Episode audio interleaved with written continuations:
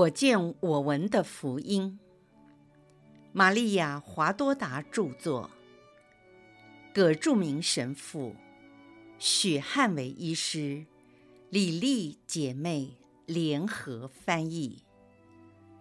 第一册：玛利亚和耶稣的诞生。及其隐居生活。第三十四章：贤士们朝拜耶稣。上，我心里有声音说：“现在我所要让你看到的事和听到的话，你要称为信德的福音，因为这是向你及其他的人解说信德的力量和果实，并坚定你们对天主的信心。”我看见小小的白冷镇呈现完全的白色，像一窝小鸡聚集在星光之下。它有两条主要的干道，纵横的把小镇分开。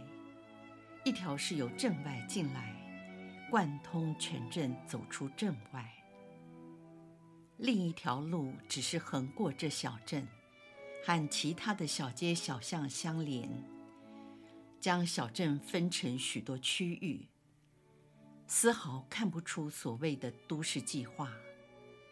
这些路是按照地形和倾斜度，以及建筑的房子而形成的。由于缺乏都市计划，有的路向右，有的向左，也有的走向角落，被其他的路所包围着。活像一条弯弯曲曲的丝带，而不是一条贯通的直路。到处都有些小方块地，用作市集或水泉，或因陡斜的缘故，完全不适于建筑的空地。我现在所停留的位置，好像正是这样的小广场，一般是方形或者长方形。但这里却是奇怪的梯形，又像钝角三角形，有一个钝角的顶。它最长的一侧，三角的底边，那里有一座又矮又宽阔的平房，是村内最宽敞的一座。它的外观是平滑毫无装饰的高墙，有着两扇门。目前是关闭的，里面是宽大的四方形。二楼有很多窗户，底层有许多廊柱环绕着庭院。地面上覆盖着干草及碎石，也有为马和别的动物饮用的水槽。在生锈的柱子上，有一些拴牲口用的铁圈。另一边有个大棚子，仍是为了保护动物和坐骑用的，使我了解到这房屋正是白冷镇的客栈。白冷镇的客栈，在它的两边有几栋大小不一的房子，有的有小庭院，有的没有，因为这些房子的前门就在广场上的边缘。还有些房子的后门对着广场，面对着客栈有一排狭窄的小屋，外面有个小楼梯，可以直达二楼和其他的房间。所有的房门都是关闭的，因为夜已经深了，而且街上没有行人。我感觉夜里的光在逐渐增强，从那布满星星的天空而来，在东方的星星显得特别明亮美丽，仿佛距离地面很近，伸手可以触摸一样，又像许多花朵在穹苍里闪耀。我抬头仰观星空。想了解一下那光增强的来源，有颗相当大的星辰，像小月亮，在白冷的夜空向前移动，使得其他的群星黯然失色。这些星星好像为他开路，就像使女恭候皇后的经过。这颗星球的本身，如同包裹着一颗小太阳，发出浅蓝色的光辉，拖曳着一条尾巴。这条尾巴似乎由各种玉石所形成，有白色的猫眼石，有翠绿色的翡翠，有血红的玛瑙和闪亮的紫水晶。这些颜色。与主要的浅蓝色混为一体，带动所有地上的宝石。随着它快速的起伏，被卷进天空的尾巴里。这浅蓝色的星辰照耀整个大地天空，使得房子、街道、救主的诞生地白冷，完全变成银蓝色。白冷已经不再是穷乡僻壤，它像极了一座梦幻的仙境。一切都是银色，水井和水池中的水，都像被异化了的钻石。那颗异星，光华四射的照耀着广场，停留在窄巷中的上空。住在屋内的人和白冷的居民都没发现，因为他们关着门，正在酣睡中。那颗星闪耀得更快，它的尾巴越来越迅速地摇摆颤动，在天空形成半个光圈，不断地跳动。由于它的尾巴带动群星之网的效果。好像满是发光的宝石，导致所有的星星都呈现灿烂夺目的光彩，照亮了整个天空，就像传递喜讯的使者。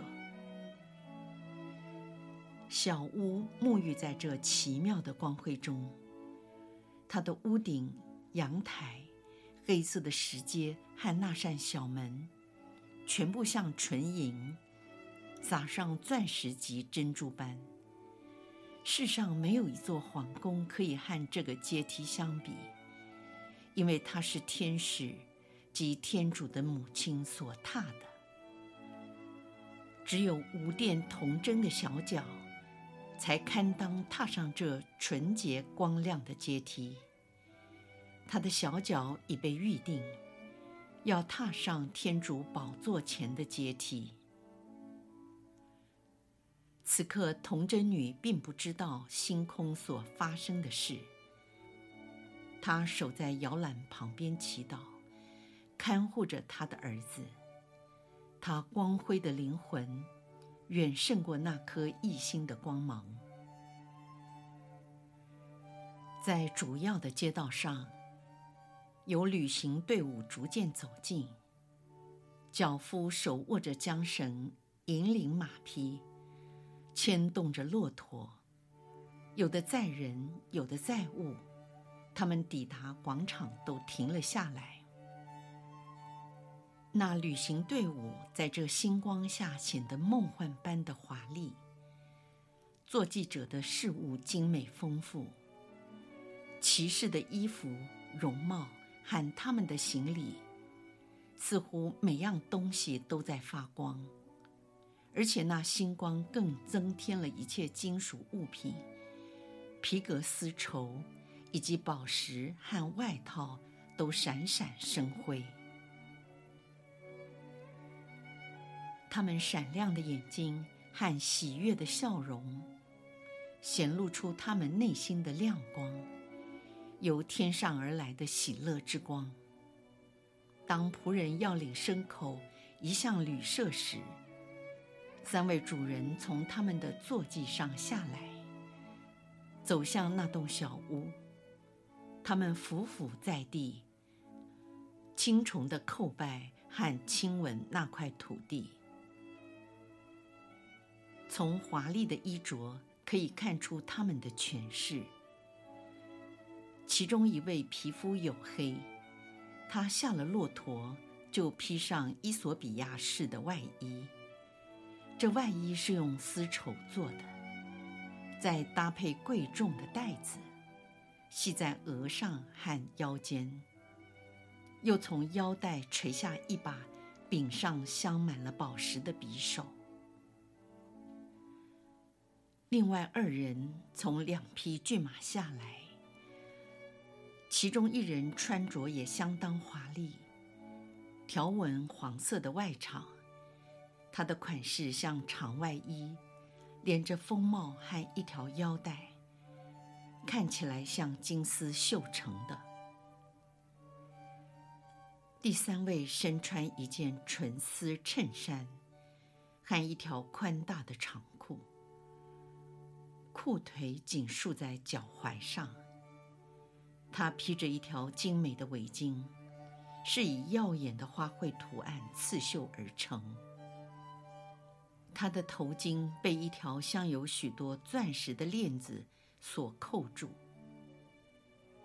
他们敬礼了救主所住的房屋后，便起身走向旅舍。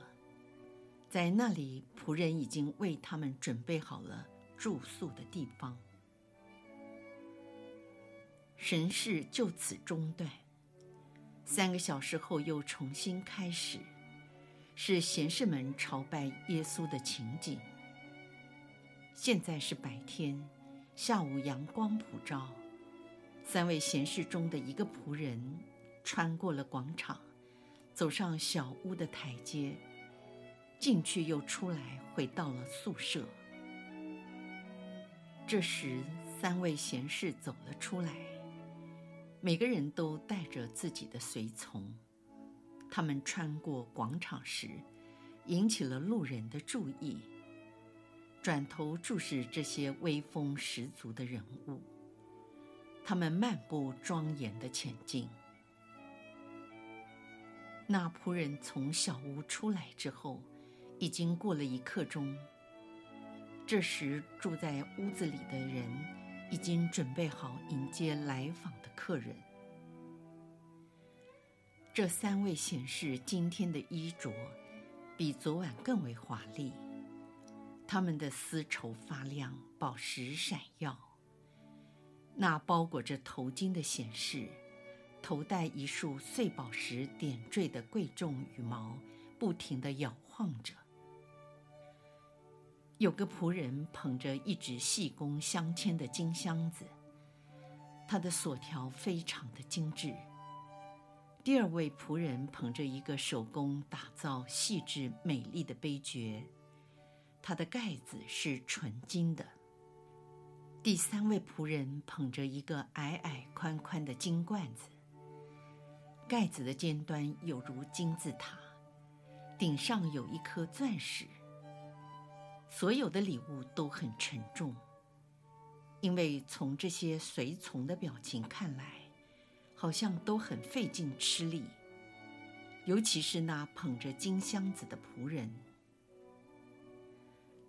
三位贤士走上台阶，进入屋内。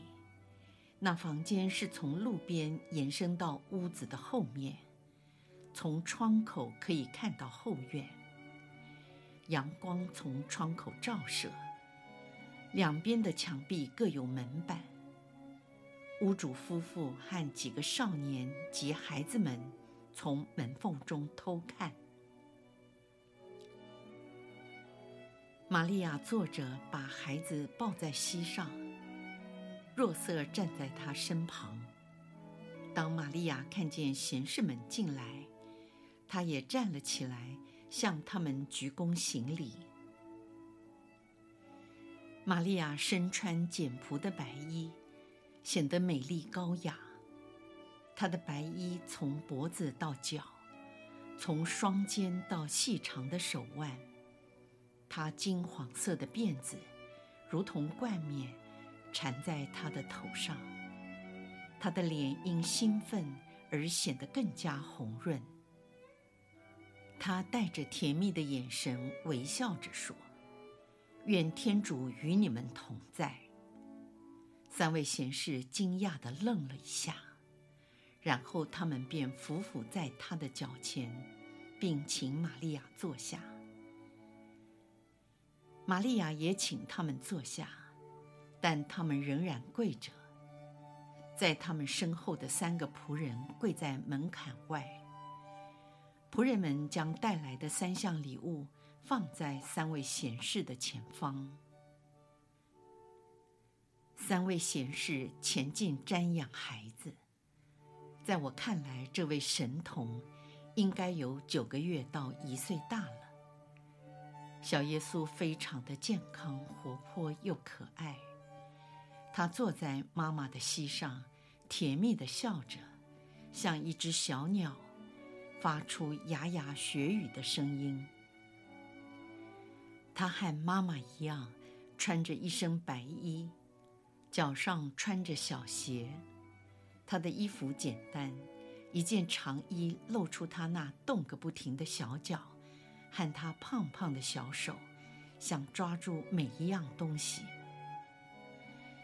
尤其是小耶稣美丽的小脸，和一对深蓝色的眼睛，可爱的小嘴巴在微笑时出现两个小酒窝，并露出他刚长的牙齿，还有他那光亮柔软的卷发，像撒上了金粉一样。最年长的贤士代替其他两位发言。他向玛利亚解释说，在去年十二月的一个晚上，他们看见一颗明亮的异星在天空出现，但是不知道这异星的名字，因为在所有的穹苍图上，并没有他的名字，也没有提过这样的一颗星。他是从天主的怀中出现。为了告诉全人类一个大喜讯，一个天主的秘密。可是人们并没有注意到他，因为他们的灵魂沉浸在罪恶的污泥中。人更不知道举目向天，也不会读出天主在太空中以星球所写出的话语。愿他永受赞美。三位贤士看见了他，想尽办法去了解这颗异星所代表的意义。他们甘心情愿、不眠不休、废寝忘食，用全神贯注的精神去研读黄道带，就是星星运转的轨道、时间和季节的变换，并计算它所经过的时间和天文的组合。这些资料都告诉他们有关这颗星的名字和它的秘密。它的名字是莫西亚，他的秘密是默西亚已经来到世上。他们就启程来朝拜他。他们原本互不相识，一路跋山涉水，辛苦备尝地来到巴勒斯坦。因为那颗异星是朝着这方向移动的，他们每一个人虽然是从地球上三个不同的地方前来，但都集中向同一个目标前进，也就是在死海的南岸。这是天主的旨意，要他们在那里相遇与会合，一起前来朝拜。虽然他们都各说自己的语言，但因为永恒者的奇迹，他们能够互相了解，并能说出这个国家的语言。他们一起先行去耶路撒冷，因为默西亚要成为耶路撒冷和犹太人的君王。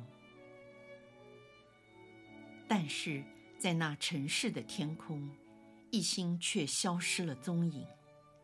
他们感到非常痛心，并反省自己是否因自己的过错不配获得天主的恩赐。当他们的良心肯定了自己并没有过错之后，他们就向黑洛德王请示：犹太人的君王在哪一座王宫诞生？他们是为了朝拜他而来的。于是黑洛德王便召集了司祭的领袖和经师，询问他们有关默西亚出生的地方。他们答说，在犹大地区的白冷镇。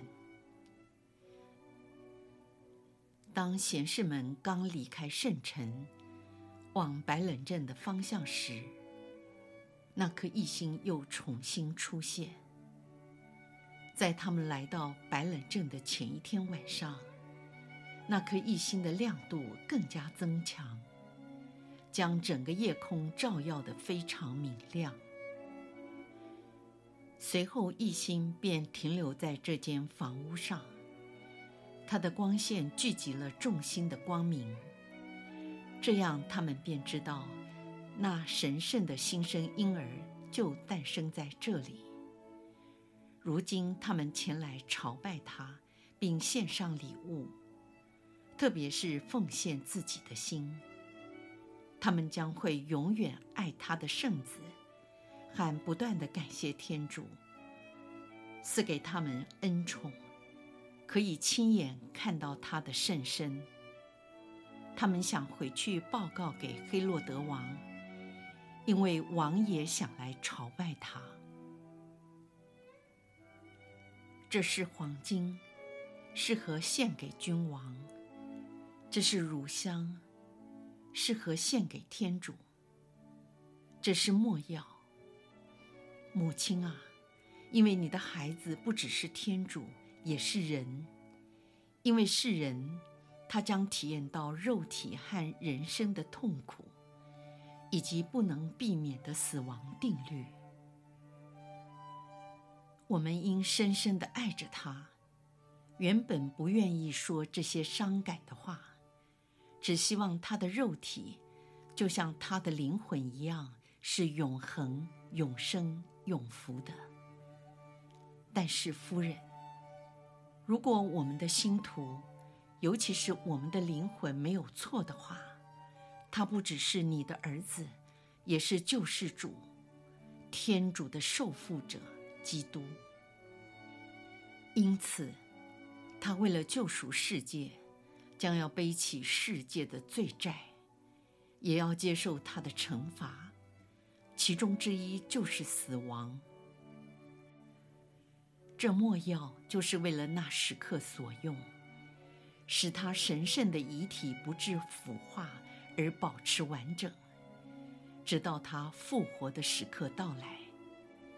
这件礼物希望他记得我们，不忘拯救我们。